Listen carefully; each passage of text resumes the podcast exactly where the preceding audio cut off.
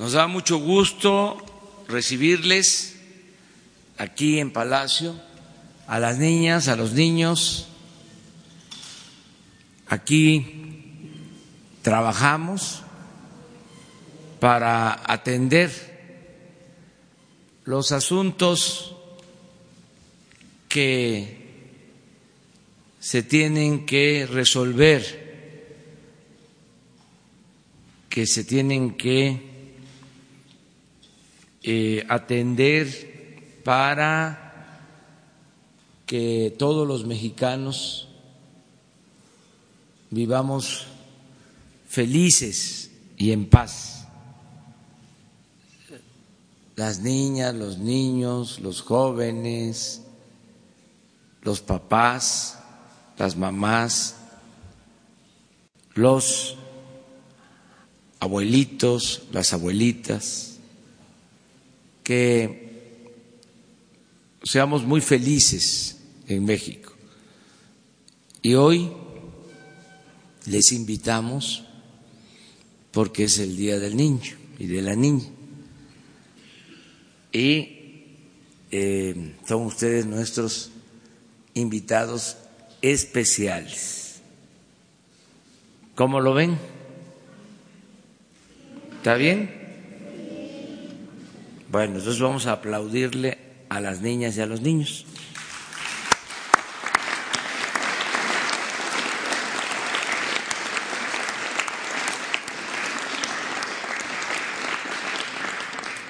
Y la felicitación a todas las niñas y los niños de México. Eh, parte de nuestro trabajo es informar a los ciudadanos de lo que se hace en el gobierno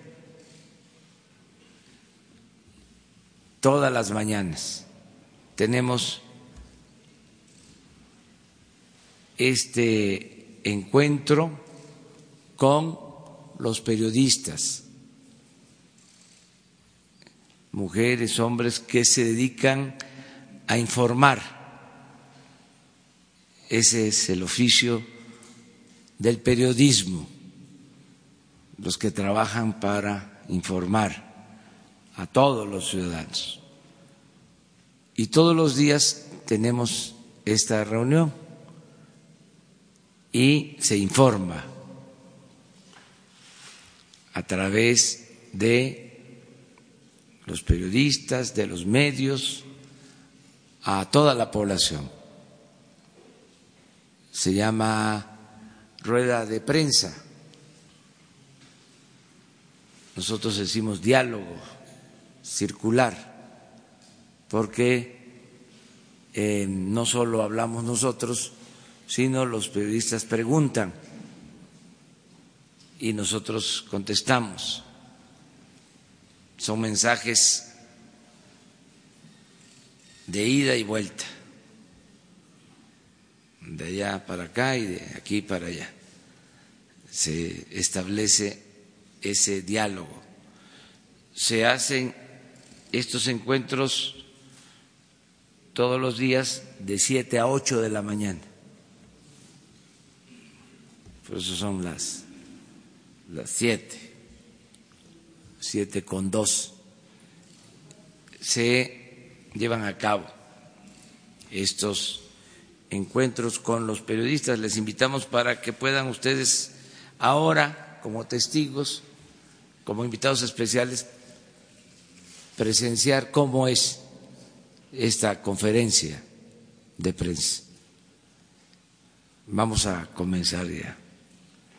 Ahora en las sillas de atrás están las periodistas y los periodistas que siempre están aquí adelante, pero ahora ustedes son los invitados especiales, por eso están en las primeras filas. Voy a informar a las compañeras, compañeros de los medios de comunicación eh, y a los ciudadanos que nos ven, que nos escuchan, que estamos muy contentos, muy satisfechos por la aprobación ayer en el Senado de la reforma laboral. Fue un avance importante porque se logra que los trabajadores tengan garantizados sus derechos para elegir con libertad a sus representantes, que los líderes sindicales no sean impuestos, sino que sean electos por los trabajadores y que haya democracia sindical. Antes de esta reforma no había voto libre, directo, secreto de los trabajadores para elegir a sus representantes sindicales. Ahora van a ser los trabajadores los que van a decidir libremente. Es un gran avance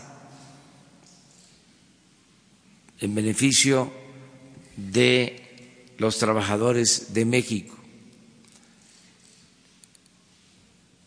Esto que se logró gracias a la participación de todos los sectores, porque esta reforma fue apoyada por los empresarios, fue apoyada por los sindicatos, fue apoyada por los legisladores, por los senadores, también por los diputados.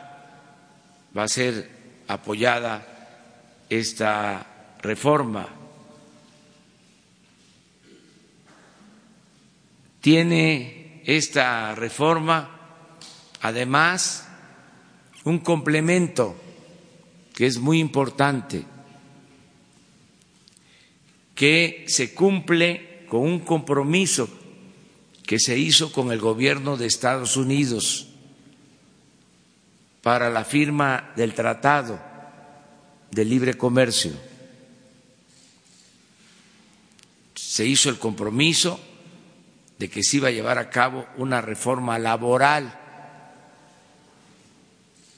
apegada a lo que exigen las normas internacionales en cuanto a la defensa de los derechos laborales. Entonces, al aprobarse ayer esta reforma laboral, se cumplen dos propósitos. El principal es que se benefician los trabajadores mexicanos, porque se establece la democracia sindical, el voto libre, el voto secreto, el que se consulte siempre a los trabajadores, que no hagan acuerdo los líderes a espaldas de los trabajadores, para que así defiendan los derechos que tienen los trabajadores mexicanos. Ese es el propósito principal. Pero también, repito, se cumple con el compromiso que se hizo con el gobierno de Estados Unidos. Estamos demostrando que en México cumplimos los compromisos. Se dijo que se iba aprobar esta reforma y ya cumplimos. Ahora corresponde al gobierno de Estados Unidos, a los legisladores de Estados Unidos, eh, terminar de aprobar el tratado de libre comercio. Nosotros estamos cumpliendo y queremos ese tratado de libre comercio con Estados Unidos y con Canadá. Para hablar sobre esto he invitado a Jesús Seade, economista, subsecretario de Relaciones Exteriores y quien nos representa en las negociaciones del Tratado de Libre Comercio.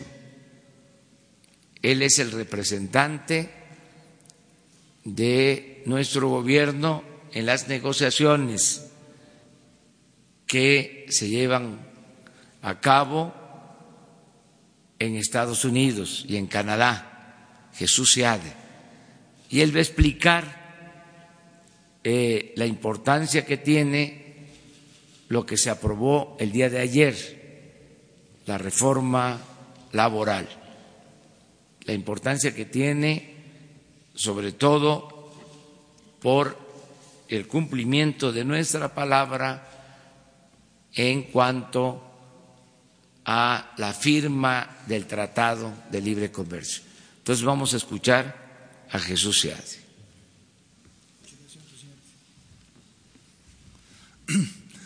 Muy buenos días a todas y a todos, en particular a los invitados de honor, los invitados especiales en este su día.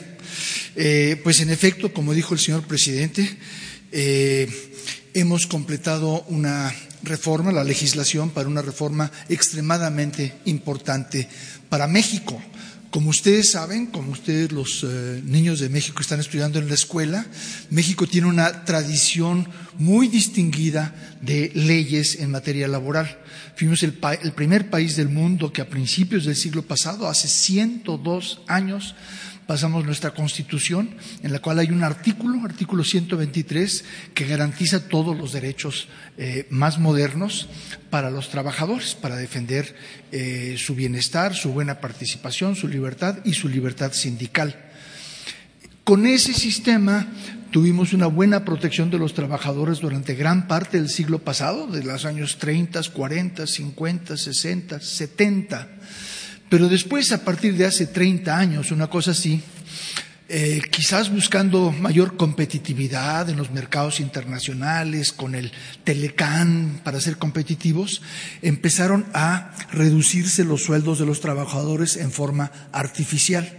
Y un elemento clave para poder lograr eso era que eh, los trabajadores en realidad no tenían libertad sindical. Tenían sindicatos, pero muchos de estos sindicatos no eran escogidos por los trabajadores.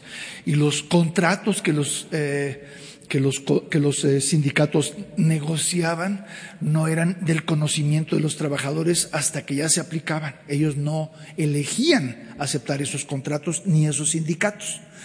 Esto nos empezó a dar muchos dolores de cabeza, problemas eh, a partir del propio Telecán, que se firmó hace 25 años. Eh, se hizo necesario en aquel entonces hacer un acuerdo internacional eh, de mayor libertad para los trabajadores, pero esto no se reflejó en ley detallada en México y en realidad las cosas no cambiaron. Y durante los últimos 20, 25 años hemos sido sujeto de muchas críticas de organismos internacionales, el organismo especialista en cosas del trabajo, que se llama Organización Internacional del Trabajo, que está basado en Europa, ha sacado muchos informes siendo muy crítico de eh, la situación sindical, eh, de cómo funcionan estas materias para los trabajadores en México. Al mismo tiempo Estados Unidos también, Canadá. Entonces había muchas presiones por fuera y había muchas presiones por dentro, porque hay una cosa que se llama el salario real, que es el sueldo que reciben los trabajadores, comparado a los precios, y este fue el más alto de América Latina eh, en, en, los años 70 y desde entonces ha ido cayendo, cayendo, cayendo y ahora es uno de los más bajos entre los países grandes de América Latina. Entonces todo esto reclamaba eh, corrección para satisfacer eh, las necesidades y los derechos de nuestros trabajadores y también los compromisos tomados por fuera. En ese contexto, eh, nosotros eh, adoptamos un compromiso en el Telecán de hacer lo que queríamos hacer por razones internas de México y ayer se completó la aprobación por parte de los senadores, los diputados ya habían aprobado antes, de una reforma laboral extremadamente buena para México, muy moderna, muy ambiciosa, con muchos eh, elementos de protección al trabajador, eh, estabilidad de sus empleos, justicia en sus salarios, pero sobre todo lo más importante es que los trabajadores escogen mediante un voto libre y secreto a sus representantes y también los trabajadores tienen que estar de acuerdo con el contrato bajo el cual van a trabajar en un voto libre y secreto. Con eso cumplimos con nuestros trabajadores, con una, cumplimos con una necesidad de muchas décadas de nuestro país y cumplimos con los compromisos tomados con el exterior, en particular con Estados Unidos y Canadá, eh, con el acuerdo de libre comercio que queremos que salga adelante, pero también con otros organismos que han invitado a México a corregir sus formas de, relacionarse con los trabajadores. Entonces es algo muy positivo para México, estamos muy contentos. Muchas gracias, señor presidente. ¿Mm? Pues es em, básicamente la información.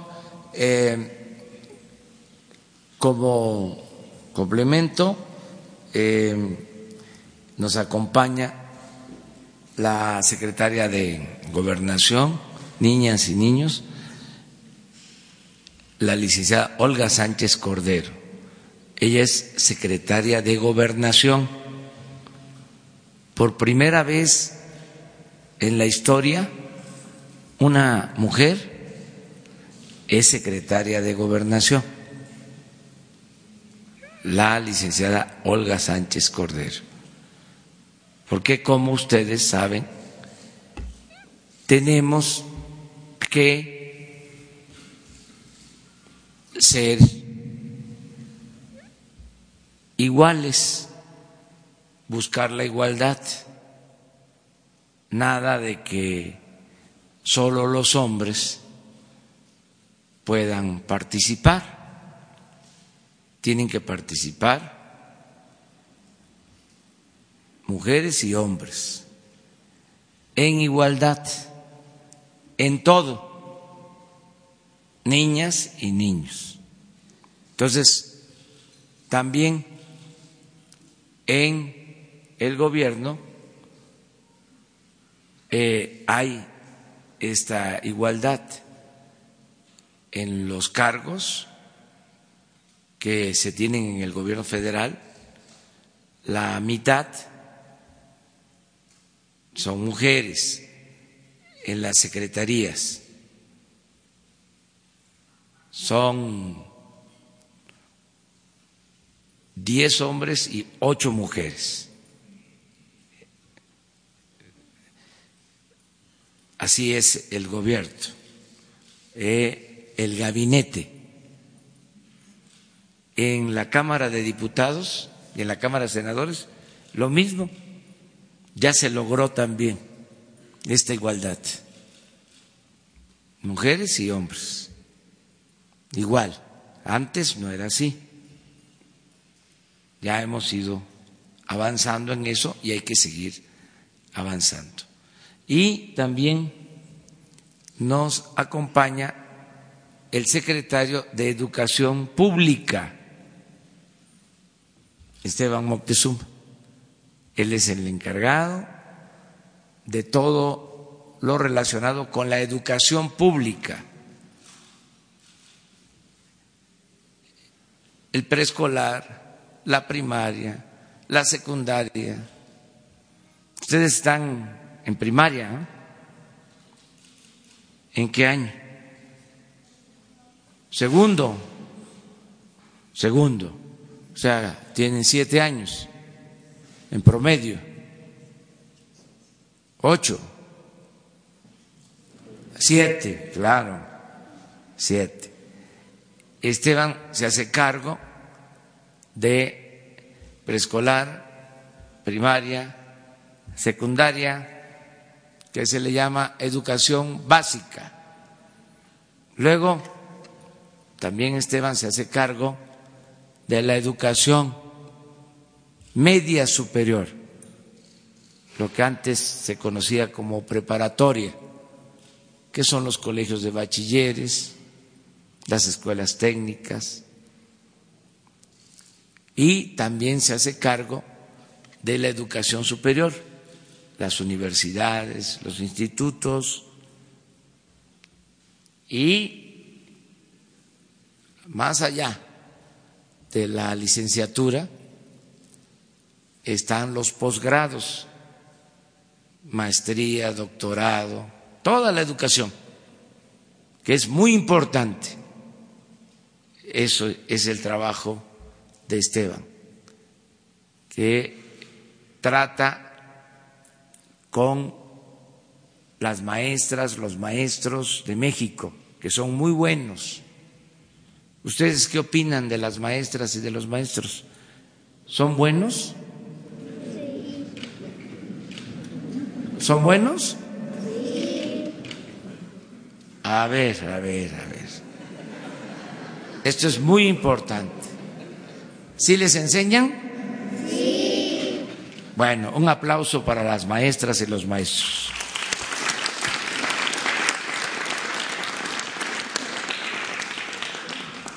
Dicho todo lo anterior, ahora vamos a pasar a las preguntas y a las respuestas.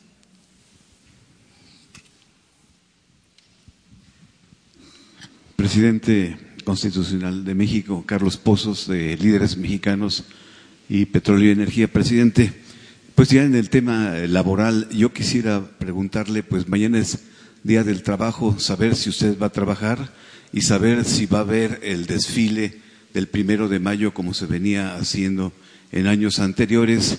Y sobre ese mismo tema, eh, señor presidente, quisiera saber eh, respecto al programa de Jóvenes Construyendo el Futuro, se tiene reportes que hay 23.900 inscritos, pero que este, serán capacitados en tortillerías, fondas y tiendas este, y no tendrán el conocimiento de nuevas habilidades que usted nos pudiera explicar. Este, esa es la primera pregunta y una más nada más, eh, si usted me responde. Sí, eh, mañana en efecto es Día del Trabajo. Eh, como lo han hecho siempre los sindicatos, van a manifestarse, va a haber eh, marchas de las distintas organizaciones laborales, eh, es su derecho de manifestación, van a expresarse con libertad. Todos los sindicatos. Tengo ese informe, empiezan a reunirse desde muy temprano todas las expresiones sindicales, todas las corrientes, todas las tendencias que hay en el sindicalismo mexicano.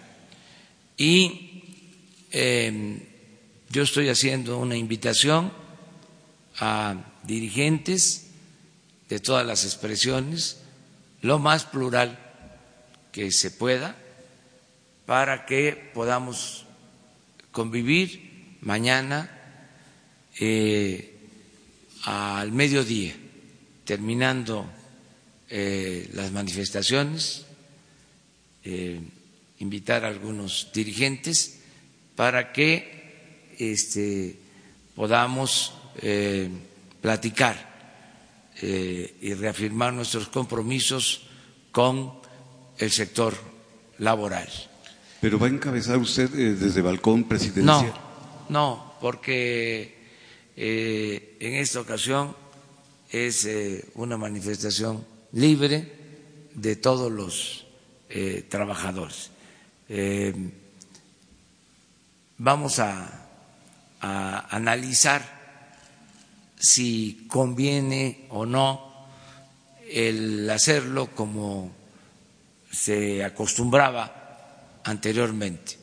Yo soy más partidario de que el Día del Trabajo sea un día de manifestación libre de las demandas de los trabajadores, eh, que haya independencia, autonomía y que este, incluso se expresen las eh, denuncias eh, y las inconformidades en contra del gobierno, como debe de ser.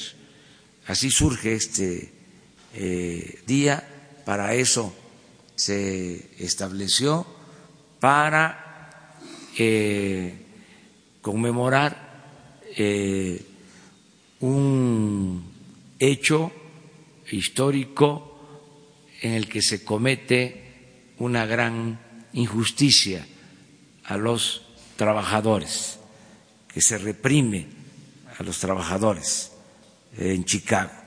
Por eso surge este día y eh, es un día para eh, la protesta no para el aplauso, este, es para que los trabajadores se manifiesten.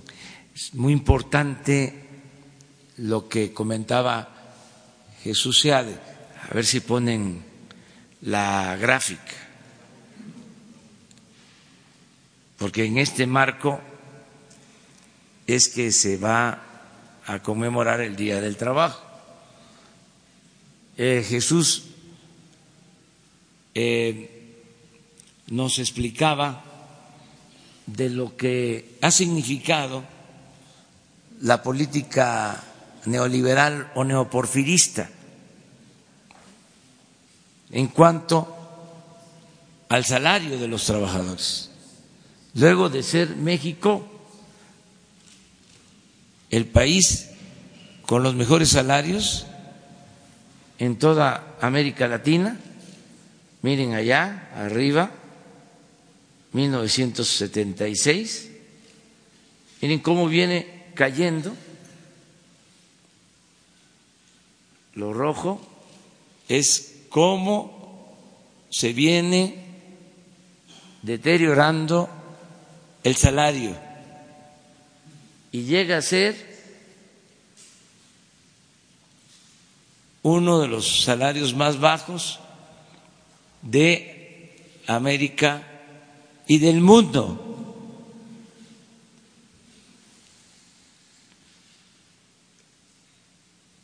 Es para nosotros muy satisfactorio poder eh, decir que al inicio de este gobierno se da un aumento al salario mínimo y también a los salarios en general. Y ya se ve aquí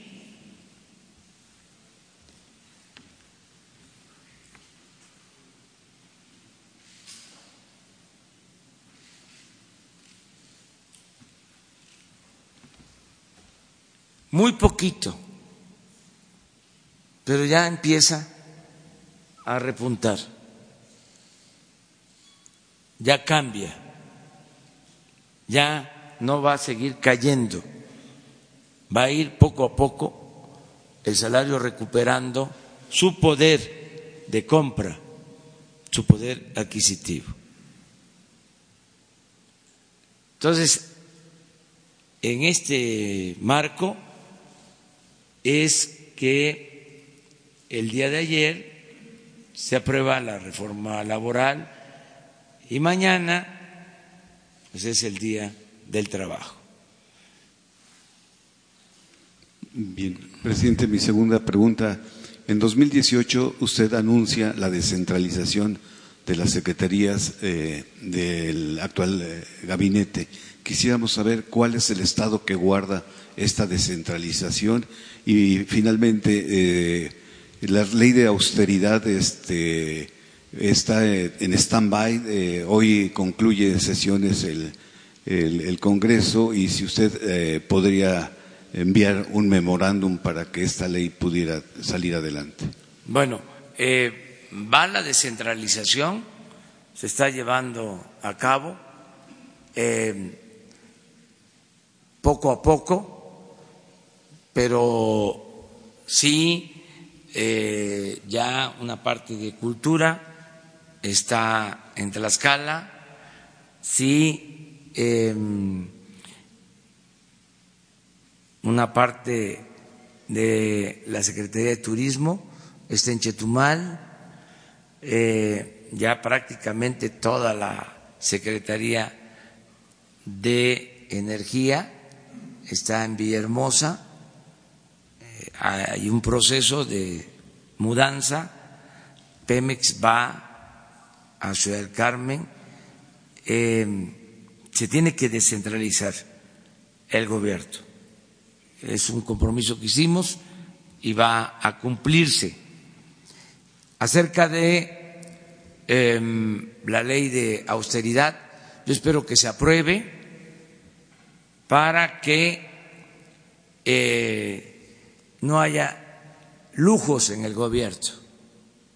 Ya se han tomado medidas em, sin esa ley, ya se redujo el salario de los altos funcionarios públicos, ya no hay fondo de ahorro especial para los altos funcionarios públicos, ya no hay atención médica privada para los altos funcionarios públicos, ya no se viaja en avión, en helicóptero eh, particular, privado, todos tenemos que viajar en aviones de línea, ya han habido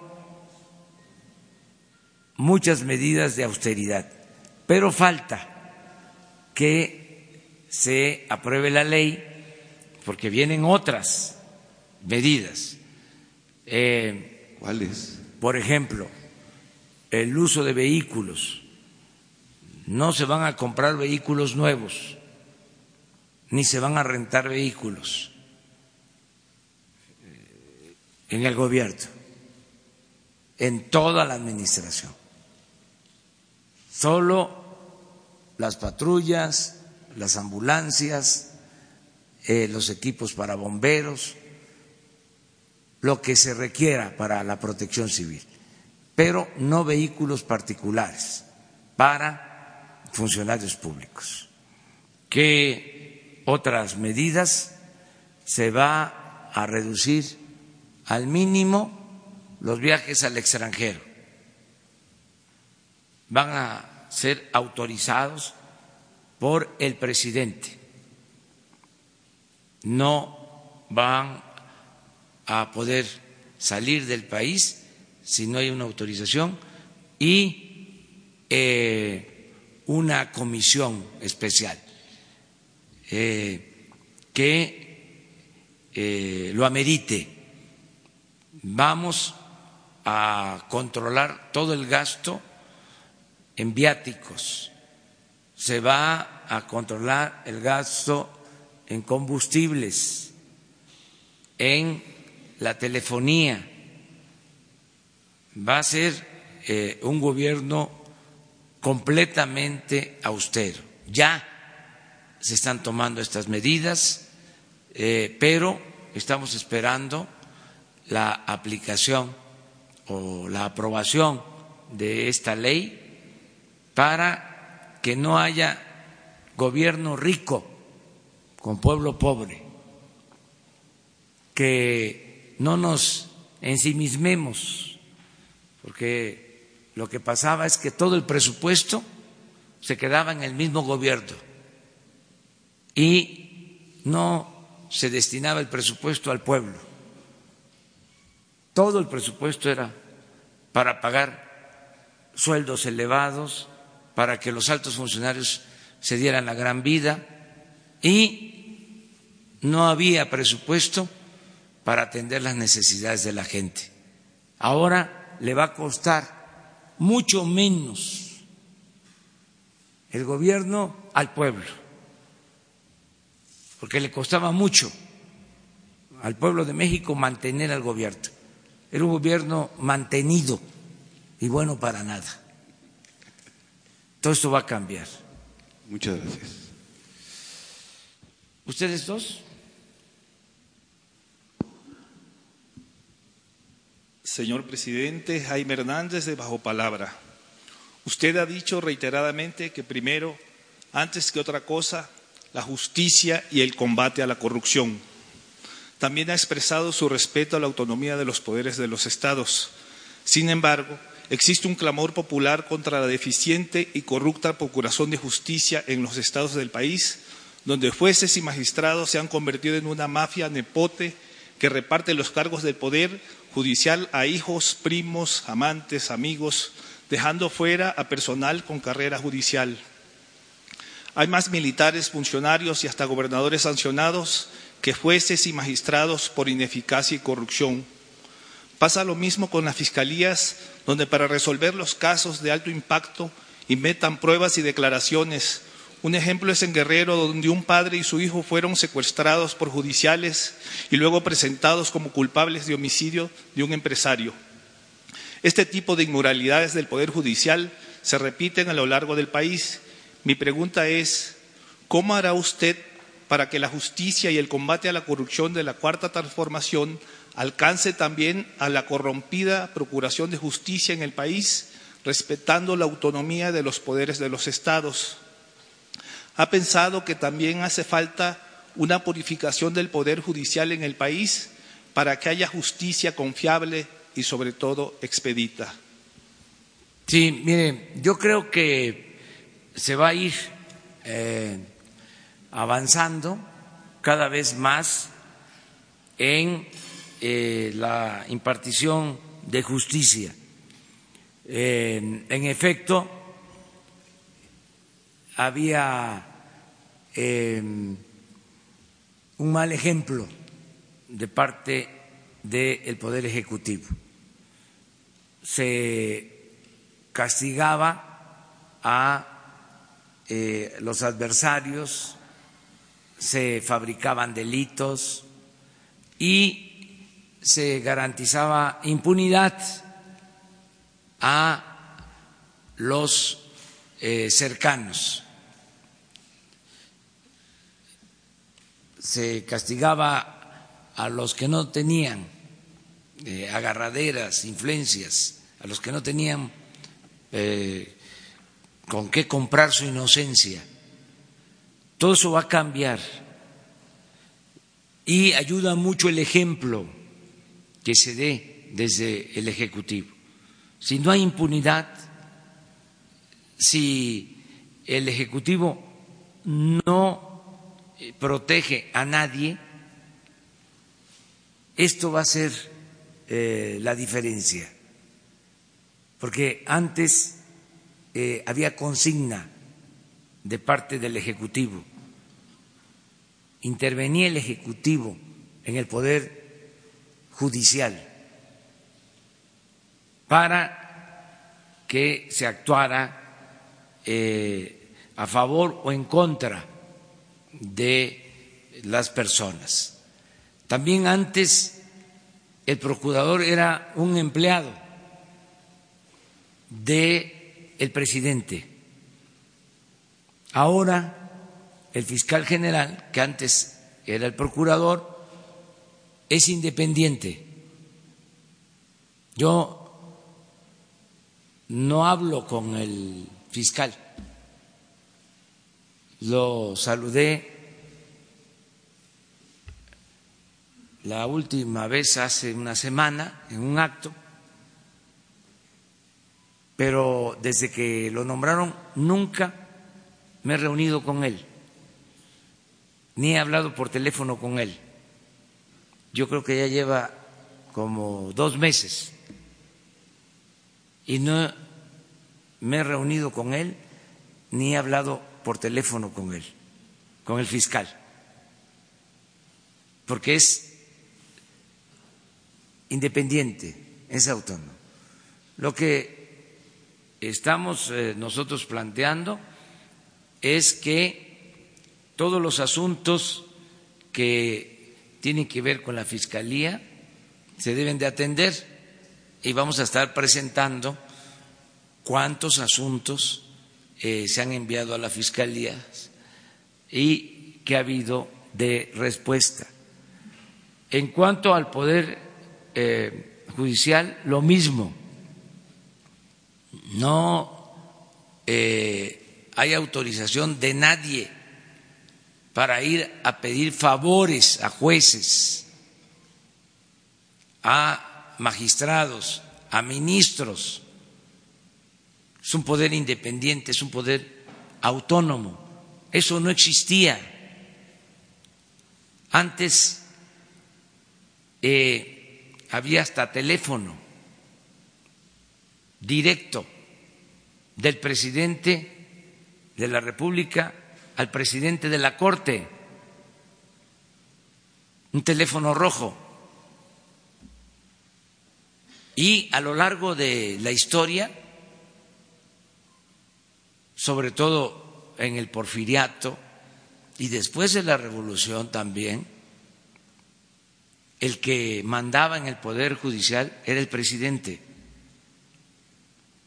El Ejecutivo era el poder de los poderes. Eso se terminó, se acabó. Es de los cambios muy importantes. Y eh, yo celebro que ahora en la renovación de la Suprema Corte estén llegando eh, ministros nuevos, el presidente de la Suprema Corte es un hombre honesto, recto.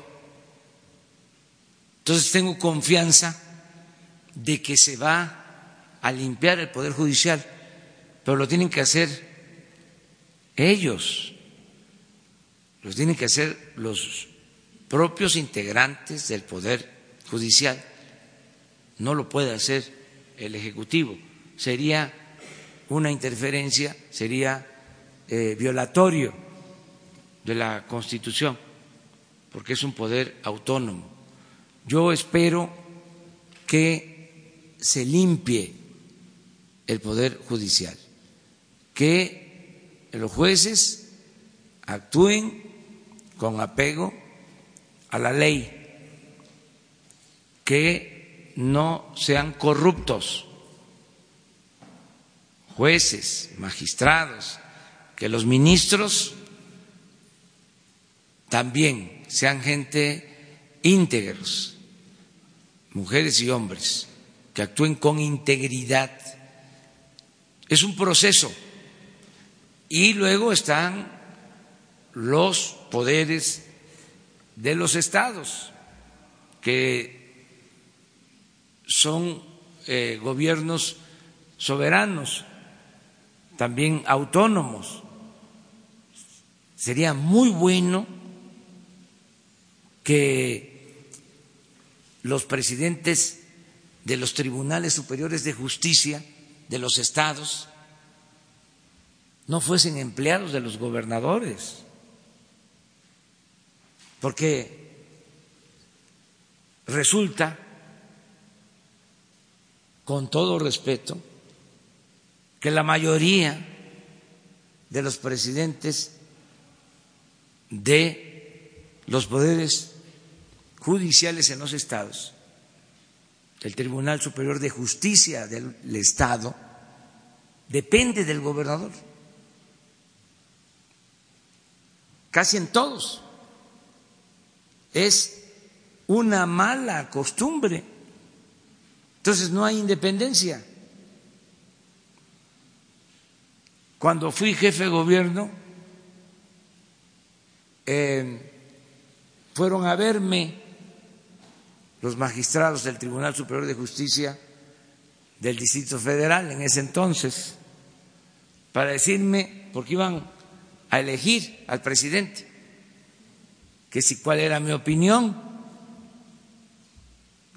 y les recomendé que de manera libre los magistrados eligieran al presidente. Estaban sorprendidos, pero así se hizo,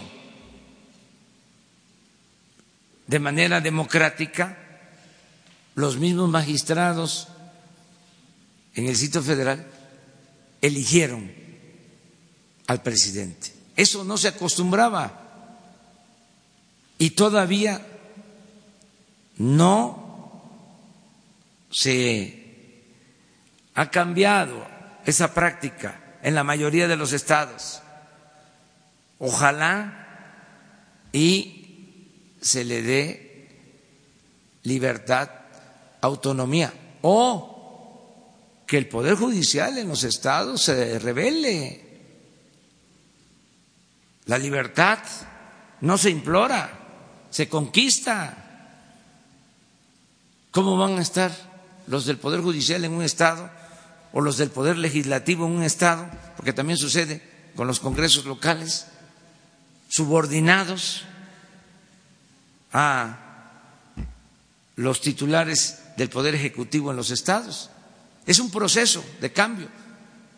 Y regresamos a lo de ayer. Imagínense que ahora los trabajadores van a poder elegir a sus dirigentes.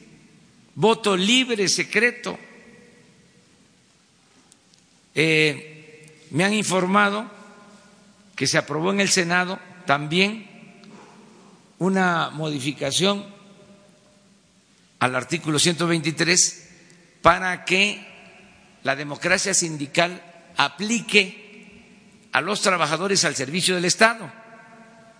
Ojalá y se apruebe, porque entonces también los maestros van a tener que elegir a sus dirigentes sindicales con voto libre, directo, secreto. Y la verdad, la verdad va a ser muy interesante observar una elección de todos los maestros de México para ver quiénes van a ser sus dirigentes en elección abierta, libre, con voto secreto. Y sería extraordinario, eso sería un paso más que estas elecciones las organizara el Instituto Electoral. Se podría llevar a cabo. Entonces, todos, sin compra de voto, sin amenazas, voto libre. Imagínense en el sindicato petrolero, me lo plantean, me lo están demandando, pero yo no puedo eh, intervenir.